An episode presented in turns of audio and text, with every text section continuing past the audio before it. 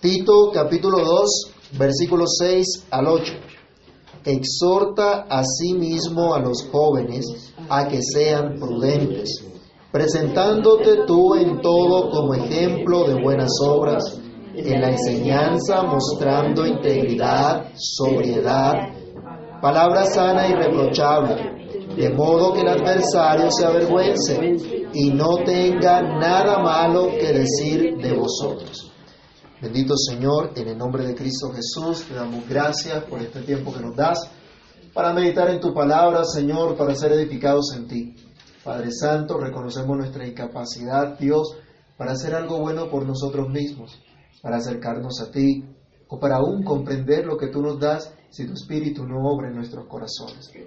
Por eso clamamos a ti, Señor, que tú tengas misericordia, que tu Espíritu hable a nuestras vidas, que tu Espíritu ilumine nuestro entendimiento, para que la reflexión en tu palabra en el día de hoy haya cabida en nuestro corazón, para que tu palabra corra y sea glorificada, para que seamos convencidos, corregidos, para que seamos, Señor, edificados en ti. Ayúdanos y cumple, Dios, tu propósito a través de la enseñanza de tu palabra. Te lo imploramos dando gracias en el nombre de nuestro Señor y Salvador Jesús. Amén y amén. Pueden tomar asiento, mis hermanos. La enseñanza de la sana doctrina, hemos visto ya, corresponde tanto a los ancianos puestos al cuidado de la iglesia de Dios, como tanto hombres o mujeres mayores en la iglesia.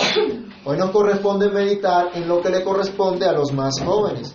Así que si los jovencitos y jóvenes o adultos jóvenes pensaron que lo que habíamos visto, ustedes habían quedado libres allí, que a ustedes no les tocaba una parte, aquí vienen las de ustedes. Ya hablamos de los viejos y las mujeres mayores. Ahora vienen los jóvenes, los más jóvenes de la iglesia. También hay para ustedes. Los hombres más jóvenes, inicialmente nos dice nuestro texto, con seguridad también la enseñanza va para las jovencitas. Para toda la iglesia hay un llamado y toda la iglesia tiene ese llamado de predicar la sana doctrina con su manera de vivir. Esto incluye a los más jóvenes también. A veces se ha pensado que el compromiso en la iglesia es solamente a nivel de los viejos. ¿Quiénes son los que tienen que estar comprometidos en la iglesia? ¿Quiénes son los que están eh, trabajando en la iglesia? Los que están allí testificando, enseñando en los ministerios. Los viejitos que no tienen nada que hacer. ¿Sí? Esos que ya están jubilados y que tienen todo el tiempo del mundo para servir. Bueno, que hay un jubilado que no está tan viejito, ¿cierto? Y, y, pero a veces se, se considera eso. Pero no es cierto. Los jóvenes también tienen el mismo llamado, el mismo compromiso. A veces en las iglesias se ha tenido que los jóvenes forman un club aparte porque tienen necesidades especiales. Y entonces andan los jóvenes por un lado y el resto de la iglesia por el otro. Y entonces como que hay una subcultura dentro de una iglesia, porque están jóvenes aparte. Porque hay que tener las actividades especiales a los jóvenes, porque hay que entretenerlos para que estén en la iglesia. Y ese no es el llamado. ¿O usted ve en la Biblia en algún momento que Dios trató con las familias, con los viejos por un lado y con los jóvenes por el otro? En la Biblia usted ve que Dios hace un pacto con toda la familia. Por eso están nuestros niños aquí también. tenemos esa convicción y por eso están aquí también. Miren, los hoy están juiciosos, gloria a Dios. Hay momentos en que como que se desesperan un poquito de estar ahí sentados, ¿no? Pero van aprendiendo, van aprendiendo dominio propio y van aprendiendo que estamos adorando al mismo Dios, el Dios de sus padres y el Dios de ellos también.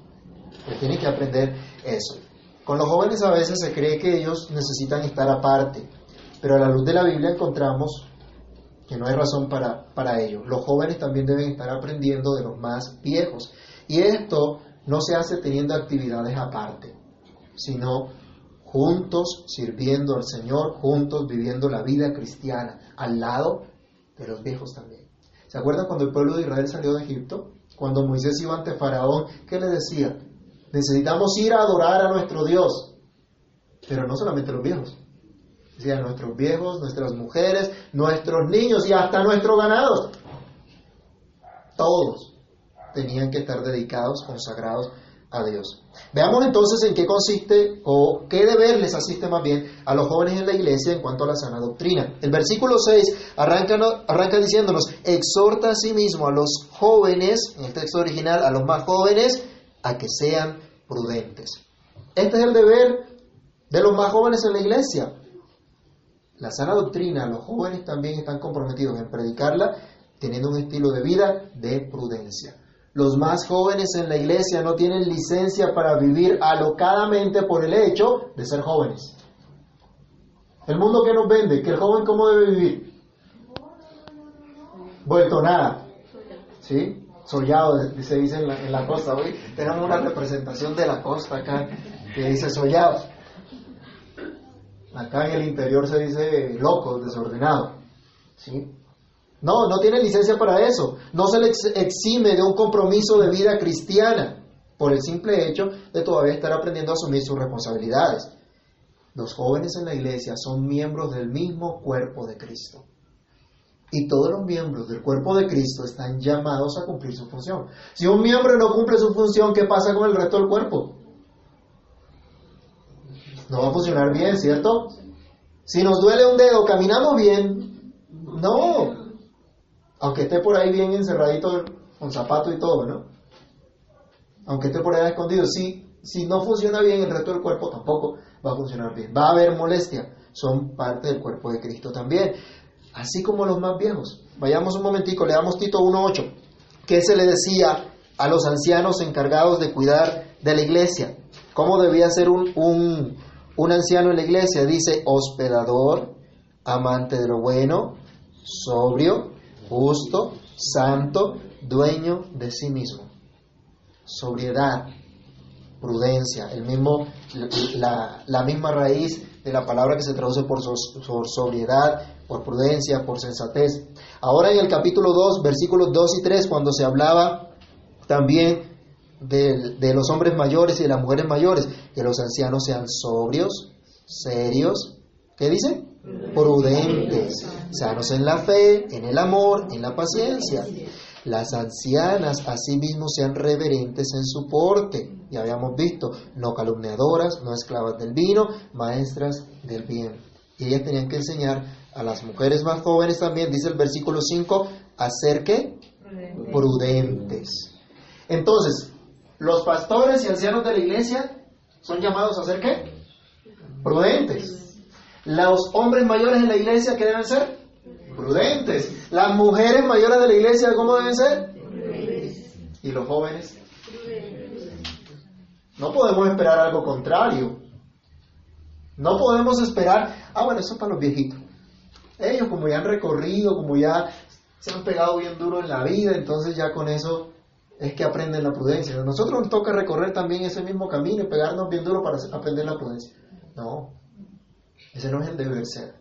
Ese no es el llamado que Dios hace a los más jóvenes en la iglesia. Si usted pertenece hoy al grupo de los más jóvenes en la iglesia, un día va a estar, como ya le hemos dicho, entre los mayores de la iglesia. Así que debe prepararse también y debe aprender también. Aprender de los más viejos. Tiene el deber de observar una vida prudente. Dios nos ha bendecido en nuestra comunidad local. Miren, hoy aquí estamos de todas las edades. Eso es una gran bendición de Dios, porque se muestra la familia de Dios. a los viejos, a los adultos, a los jóvenes, jovencitos, hasta los niños. Todas las edades. Y todos estamos llamados a un mismo compromiso de prudencia. Así que jóvenes, para ustedes también hay un trabajo en la iglesia. No solamente para los mayores, para ustedes también. Un llamado en este momento específico de su vida a ser jóvenes con dominio propio. Esta, expresión de ser prudente está hablando también de considerar una mente sobria, de tener una mente que no se da a ninguna clase de exceso. Su juventud, otra vez les digo, no es licencia para vivir alocadamente, para entregarse a los placeres del mundo, para identificarse con la cultura del mundo, con la forma de ser del mundo, de hablar del mundo y hasta de vestir indecorosamente como viste el mundo. Por ser jóvenes no se tiene excusa para entregarse a malos deseos sino al contrario, son llamados a ejercer dominio propio. a sujetar sus pasiones pecaminosas, a sujetar sus malos deseos en obediencia a Cristo. Vayamos a 2 Corintios 10, 5. ¿Qué nos dice? Pueden leerlo todo. 2 de Corintios 10, 5. ¿Cuál es el principio que debe observar entonces todo joven? Segunda de Corintios 10, 5.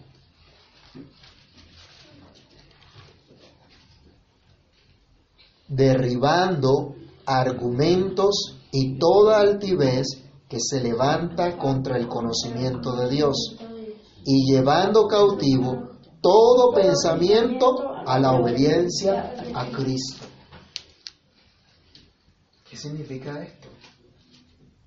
¿Cuántos de nosotros tenemos malos pensamientos, malos deseos? ¿Alguno puede levantar la mano y decir, yo no? Todos tenemos malos deseos, todos tenemos malos pensamientos, pero ¿qué nos llama la escritura? ¿A dejarnos llevar por eso? Al contrario, a sujetarlos a Cristo. Y llevarlo cautivo a la obediencia en Cristo no es una oracioncita que usted hace y, y reprende el mal pensamiento, no, es una, una consistente disposición, consciente disposición de obedecer a Cristo antes que a sus malos deseos. Someterse a Cristo antes que a sus deseos egoístas, a sus deseos pecaminosos. El mundo ataca fuertemente, sobre todo, a los jóvenes. Si no miremos lo que ocurre con la juventud de nuestra sociedad. Vemos jóvenes irresponsables que viven de acuerdo a las modas que salgan, llámese como se llame. Solo vemos rebeldía en la forma de actuar, en la forma de vivir, en la forma de hablar. Promiscuidad y vicios sexuales hoy se les llama orientación sexual. Yo le diría más bien desorientación. Pero el mundo le está llamando de otra manera. Y algunos se están dejando influenciar por eso. Jóvenes que ni estudian ni trabajan. ¿Escucharon el tema de los ninis? Que hasta los políticos hablan de los ninis. Bueno, los ninis son los que ni trabajan ni estudian, no hacen nada, son unos vagos. Y de eso hay un montón. Hay un montón de gente por allí. Algunos están delincuentes, caen presos de las drogas también. Todo ello es un ejemplo funesto de lo que significa no ejercer el dominio propio. Pero los jóvenes de la iglesia tienen un llamado distinto. Están llamados a ser sensatos en todo sentido. Cuando usted mira este texto, hay algunas otras traducciones que ayudan el texto de Tito 2.6. Acuérdense, la Biblia eh, originalmente no estaban separados con versículos. Entonces está pegado el versículo 6 y el versículo 7 y parece muy apropiado que la primera parte del versículo 7 corresponda realmente al versículo 6. De modo que la idea del texto eh, sería, exhorta a los más jóvenes a que sean sensatos en todas las cosas. Miren, aquí la exhortación es muy breve para los jóvenes. Solamente es un versículo. Pero dice, tienen que ser prudentes, sensatos, sobrios en todo. Es una sola frasecita, pero ¿cuánto implica? Miren los versículos anteriores que se daban a los ancianos, que se daban a las ancianas. Habían varios y habían varias instrucciones específicas. A los jóvenes solo se les dice, sean prudentes. Nada más, ¿me parece? Sean prudentes en todo. No dice sea prudente en una u otra cosa. En todo su estilo de vida deben aprender a ser prudentes. El dominio propio indica la forma de pensar, es la palabra que utiliza Pablo acá, de tener una mente prudente o sensata, que se piensa adecuadamente, sin permitirse exceso alguno, que piensa de manera sobria, usando todos los sentidos y todos los dones que Dios le ha dado, los talentos que Dios le ha dado. Algunos creen que la fe es algo hacia ellas, que creer en Cristo es dejar de usar los sentidos que Dios nos dio, las capacidades que Dios nos dio, al contrario, hay que utilizar esos dones para la gloria de Dios para engrandecer el nombre del Señor. De manera que los que lo que deben andar los jóvenes es una manera prudente, sensata, deben pensar de esa manera, pero también deben actuar en consecuencia. No solamente pensar o decir. Aún todos nosotros a veces sabemos la respuesta correcta a una pregunta, ¿no? A veces sabemos la respuesta correcta de lo que dice la Biblia respecto a nuestra vida pero somos consecuentes con ese conocimiento. ¿Somos coherentes con ese conocimiento? Y deberíamos reflexionar, los jóvenes que están acá hoy, ¿están pensando con prudencia todo lo que hacen? ¿Están actuando con prudencia en todas las cosas que hacen o simplemente se dejan llevar por las modas y formas de pensar del mundo? ¿Les atrae tanto el mundo que están siendo capaces, no están siendo capaces de refrenar sus malos deseos, sus propios deseos malos y la influencia del mundo que aborrece a Dios? Vayamos por favor a Primera de Juan, capítulo 2, versículos 15 al 17. Cuidado porque estos falsos placeres del mundo que se dan para que la gente, la gente no ejerza dominio propio, solo van a llevar a la destrucción. Dios tiene algo mucho mejor para los que hacen su voluntad cuando confían en su gracia, en su verdad. ¿Quién puede leer 1 de Juan 2, 15 al 17? No améis al mundo, ni las cosas que están en el mundo. Si alguno ama al mundo, el amor del Padre no está en él. Porque todo lo que hay en el mundo, los deseos de la carne, los deseos de los ojos y la vanagloria de la vida, no provienen del Padre, sino del mundo. Y el mundo pasa sus deseos, pero el que hace la voluntad de Dios permanece para siempre. Así que, hermanos, hay que ser prudentes en todo. Prudentes en todo significa considerar qué dice realmente Dios y qué dice un mundo que aborrece a Dios. Y seguir, escuchar la voz de Dios y no la voz del mundo. Si usted sigue al mundo, jóvenes, jovencitos, niños, si ustedes siguen la voz del mundo, estarán apartados de Dios por toda la eternidad. Pero si siguen a Cristo, si siguen la palabra de Dios, dice, ustedes están seguros que Dios les da vida eterna. Ahora, el versículo les decía era muy breve. Los jóvenes deben ser prudentes en todo, en toda su manera de vivir. Pero hay una tarea que tiene que hacer Tito y todo maestro cristiano, y es nuestro segundo punto. Y de esa tarea que tiene Tito, los jóvenes deben aprender.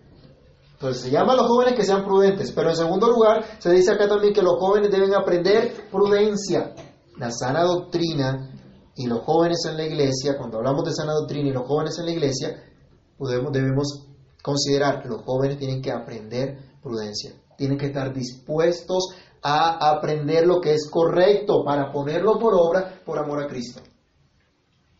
algunos que no les gusta aprenderlo. Si no miremos en el colegio la deserción que hay a veces, en las universidades. Gente que no le gusta aprender, pero hay que estar dispuesto a ello. El versículo 7 de Tito capítulo 2 nos llama a considerar, hay que aprender la prudencia y hay un ejemplo a seguir. Tito debía ser ejemplo, modelo a seguir para los jóvenes que estaban en Creta. Tito debía ser ejemplo de prudencia y de dominio propio. Vayamos un momentico a Proverbios 16, 32. ¿Y a qué se llama entonces a los jóvenes en este versículo? Proverbios 16, 32. ¿O qué es mejor?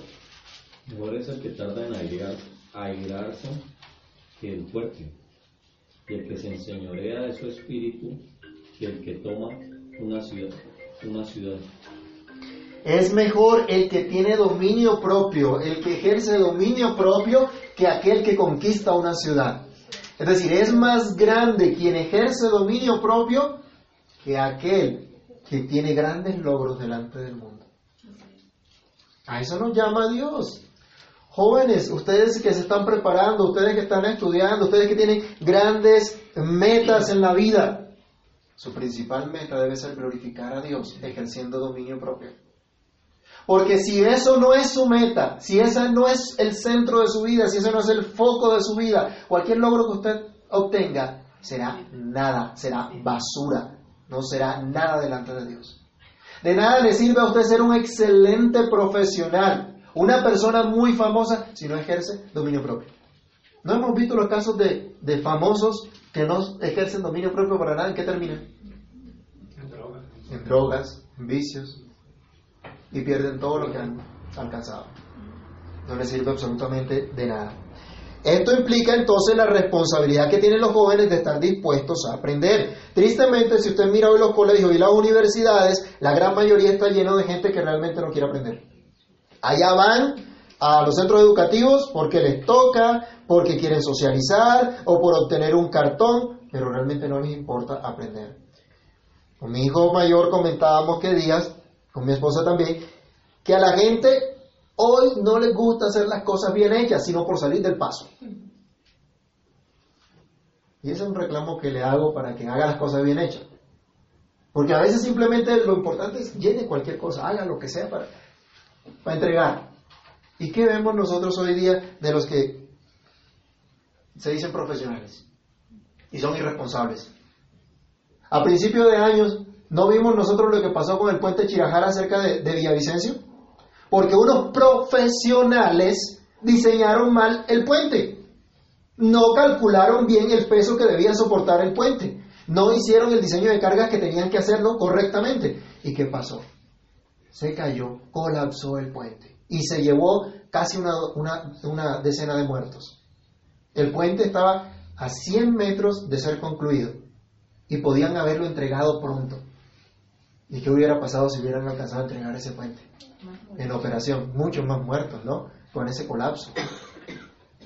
Es terrible y son profesionales. En Cartagena, ¿no se cayó un edificio mal diseñado? Hace unos años también, no, sé si escucharon el, edificio, la torre de Space en Medellín. Un mal diseño. ¿Y qué pasó con los profesionales que estaban encargados de hacer eso? Por salir del paso. Hicieron lo que fue, simplemente para obtener su ganancia y una ganancia deshonesta. Hidroituango, ¿han escuchado noticias?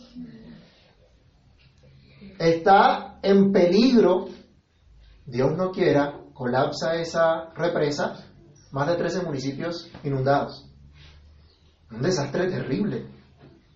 Una emergencia que se provocó en estos días hizo que evacuaran ya Valdivia, Puerto Valdivia, algo así. Bueno, ¿y qué pasó con estos profesionales? ¿Mm? Sí, la naturaleza no se puede controlar, pero ustedes tienen unos dones, tienen unos talentos y deben ser responsables con el uso de ellos. Entonces, ¿qué estamos viendo?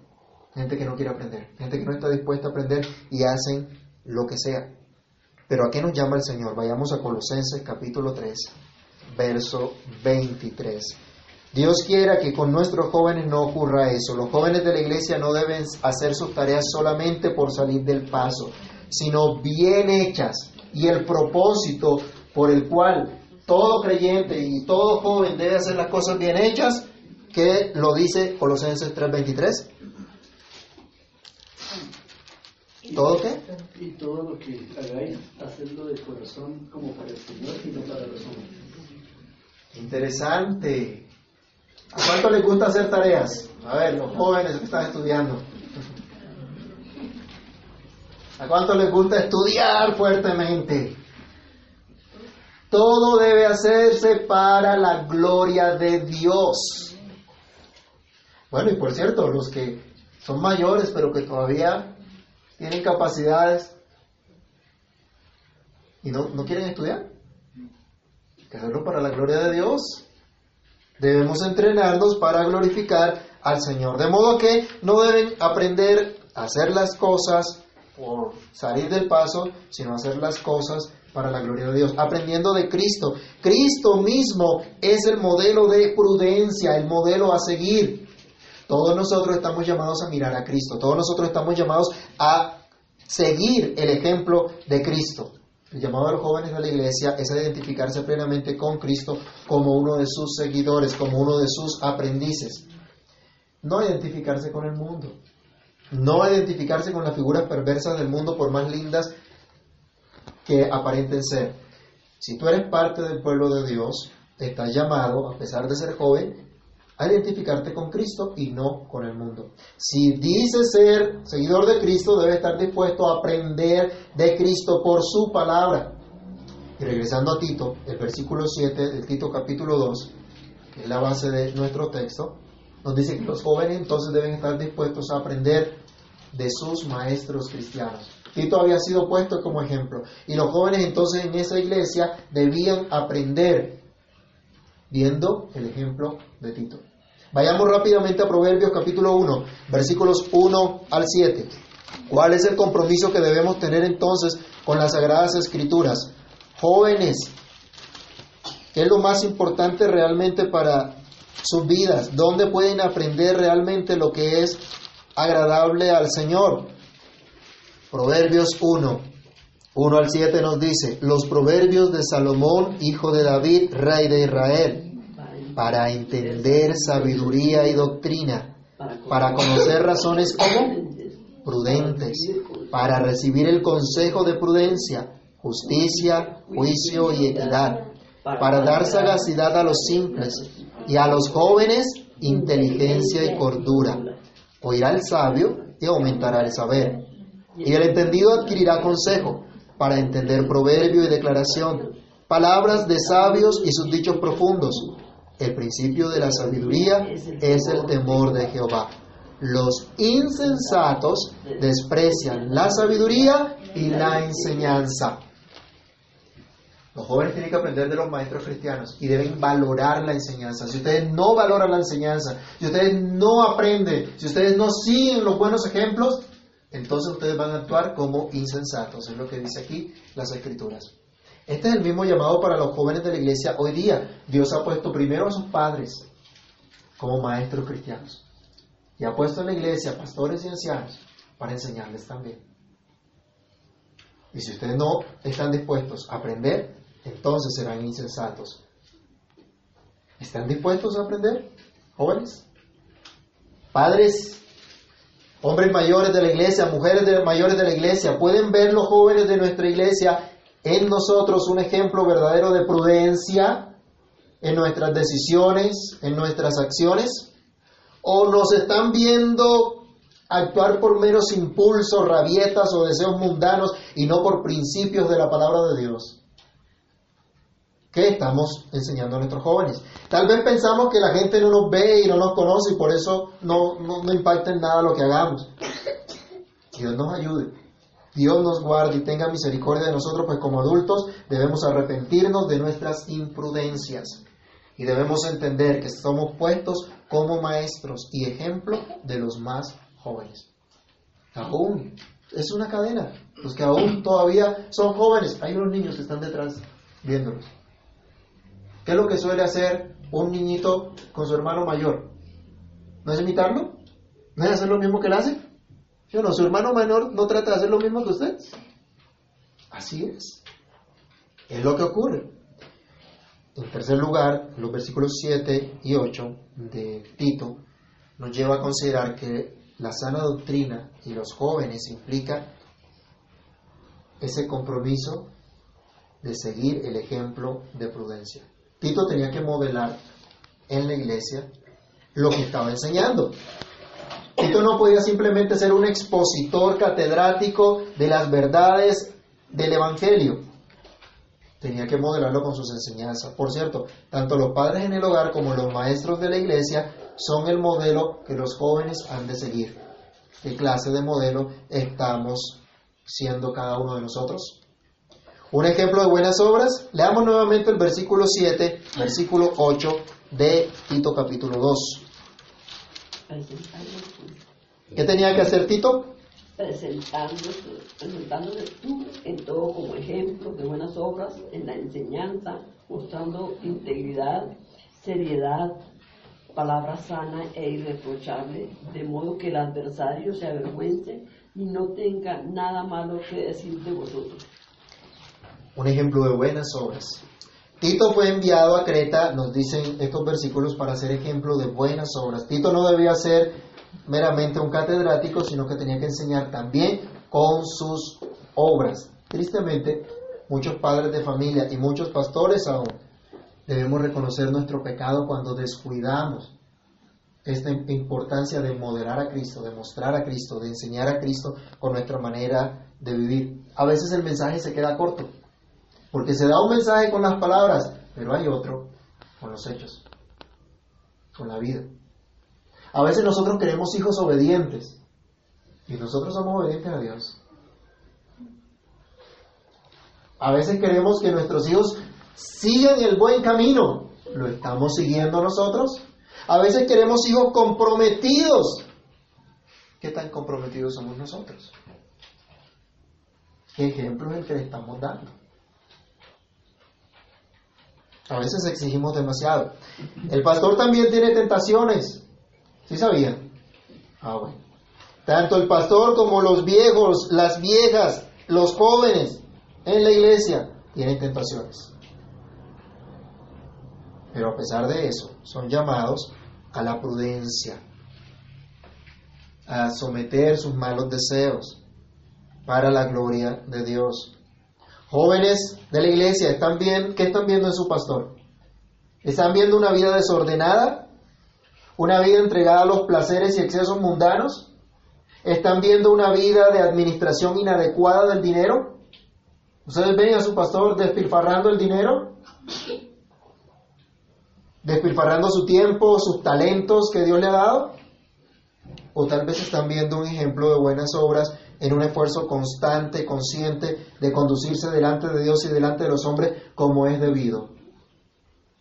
El pastor es un pecador arrepentido también, pero es un modelo a seguir por los más jóvenes. Quiera Dios que sea esto lo que vean los jóvenes hoy en su pastor. Ustedes están llamados a seguir un buen ejemplo en integridad y en seriedad. Tito debía mostrar motivos correctos y debía mostrar a través de su enseñanza la manera correcta de glorificar a Dios. El cómo tenía que darlo Tito a través de, su, de la palabra que enseñaba en su propia vida. No podía Tito andar con engaños, con evasivas en la iglesia. Él no podía darse la libertad de dar un mensaje a la ligera por simplemente entretener a, a la gente, transmitirlo con indignidad. No, él tenía una dignidad especial como ministro de Dios y debía presentarse como tal. Insisto, no podemos hacer las cosas de cualquier forma, simplemente por salir del paso, sino bien hechas para el Señor. Y yo le pregunto acá, o le digo aquí a los jóvenes, su pastor debe mostrar también motivos sanos que honren a Dios. Por lo tanto, su enseñanza debe estar encaminada a glorificar a Dios y no a sí mismo. Su enseñanza debe estar mostrada, eh, encaminada a mostrar a Cristo y no a sí mismo, buscar el honor de Cristo y no el suyo propio. De manera que no pueda engañar con apariencia de verdad para obtener simplemente una ganancia mala vida o enseñar verdades a medias o mal enseñadas. ¿Han visto ustedes a su pastor improvisando la enseñanza en la iglesia? ¿Han visto a su pastor enseñando eh, lo que se me ocurrió aquí? Bueno, el Señor me muestra que el Salmo 23 es lo que tenemos para hoy. ¿O ustedes ven que se ha preparado una enseñanza que se transmite adecuadamente? Otra vez, el pastor es un pecador más, arrepentido, redimido por la sangre de Cristo, igual que ustedes pero puesto para enseñar la sana doctrina con integridad y con seriedad, como corresponde a la palabra de Dios. Es lo que ustedes han visto o lo que algunos que comenzaron con nosotros hace casi tres años, es lo que han visto hasta ahora en este servidor. Tito debía dar un ejemplo de sana enseñanza. Una enseñanza que no daba que reprochar. Había muchos adversarios en contra de Pablo, de su equipo apostólico en la ciudad de Creta. Y estaban criticando lo que estaba haciendo la iglesia y estaban enfrentados a la iglesia. Pero ¿cómo se iba a vencer esto? Tito tenía que modelar la sana enseñanza. Tenía que ser una enseñanza que realmente fuera acorde a lo que Cristo había manifestado. La sociedad les odiaba, a pesar de que la iglesia realmente buscaba el bien de la sociedad. En nuestros motivos de oración está orar por los hermanos de Corea del Norte, que están siendo perseguidos. Y en otros países hay creyentes que están siendo perseguidos por la fe. Hermanos, el mundo no va a amar a la iglesia. En este país disfrutamos hoy de lo que llamamos libertad de cultos. Hoy nos podemos reunir aquí. ¿Y quién nos molesta? ¿Quién nos dice no lo hagan? ¿Quién nos está diciendo, no, no, se van a ir presos por eso? Gracias a Dios hoy tenemos esa libertad. Pero si a Dios le place, también puede quitarla. Y entonces, ¿cómo vamos a hacer? Ah, no, si, si no tenemos libertad de culto, entonces no vamos a adorar a Dios. Eso no fue lo que hicieron los hermanos en China. Y miren cómo creció la iglesia en ese país. Y ahí Dios permite esa, esa clase de persecución también contra la iglesia, a pesar de que la iglesia realmente promueve el bien de la sociedad. A diferencia de los falsos maestros, Tito no debía buscar otras cosas sino que Dios fuese glorificado, que Cristo fuese glorificado y mostrado en la iglesia en toda la isla de Creta, de tal modo que los demás vieran y siguieran su ejemplo. En nuestro contexto específico, para que los jóvenes lo vieran y lo imitaran. Jóvenes, ¿creen ustedes que Cristo es el único y suficiente Salvador de sus vidas? ¿Creen que ustedes necesitan arrepentirse de sus pecados y confiar solamente en Cristo para su salvación? Ese es el mensaje constante en cada predicación que ustedes escuchan en este lugar. ¿Están ustedes prestando atención a ese mensaje? ¿Atienden a ese mensaje en la iglesia? ¿Están comprometidos en seguir ese mensaje, en seguir el buen ejemplo que reciben? Por último, un, ejemplo que calle a los adversarios. Decía Pablo, el propósito de esto es que Dios sea glorificado de tal manera que los que se oponen, los que se levantan contra la iglesia, tengan que quedarse callados y no tener absolutamente nada malo que decir de ustedes. Vayamos a Mateo capítulo 5, versículos 11 y 12. Dios es glorificado cuando se predica su palabra, no solo desde el púlpito, sino en el estilo de vida. Jóvenes, ustedes son llamados a seguir el buen ejemplo de sus maestros cristianos, de sus padres. Y son los primeros, los padres son los primeros maestros que Dios les ha dado.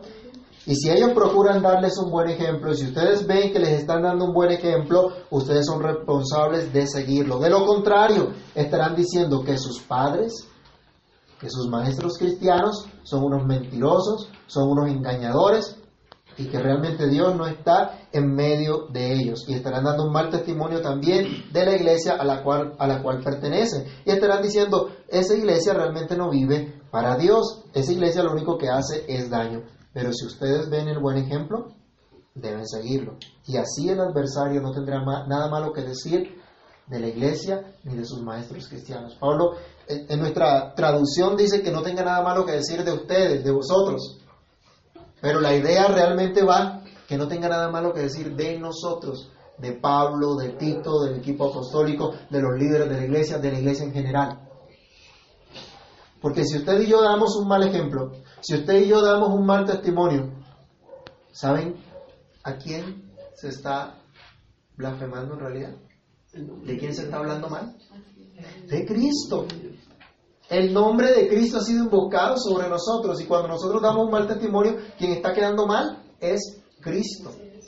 El mal testimonio es de Cristo porque somos su cuerpo. Y es terrible dar eso. Es terrible dar ese mal testimonio. Mateo 5, 11 y 12, ¿qué nos dice? Bienaventurados sois cuando por mi causa os vituperen y os persigan y digan toda clase de mal contra vosotros, mintiendo. Gozaos y alegraos porque vuestro galardón es grande en los cielos, porque así persiguieron a los profetas que fueron antes de vosotros. Si hablan mal, los que no conocen a Dios, los adversarios, que lo hagan mintiendo.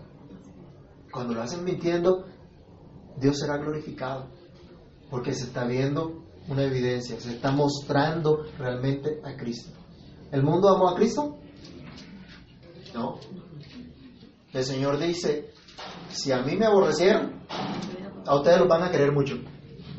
No, si a mí me aborrecieron, a ustedes también. El siervo no es mayor que su Señor. Si a Cristo lo aborrecieron, lo persiguieron, no debemos esperar algo diferente para nosotros. El llamado es entonces a vivir una vida de prudencia, a seguir a Cristo, a seguir el buen ejemplo de los que Dios ha puesto para modelar la vida cristiana. Jóvenes, su deber es la prudencia. Para ello necesitan la gracia de Dios que les es ofrecida mediante el Evangelio, mediante la palabra de Dios. ¿Aprecian ustedes la palabra de Dios?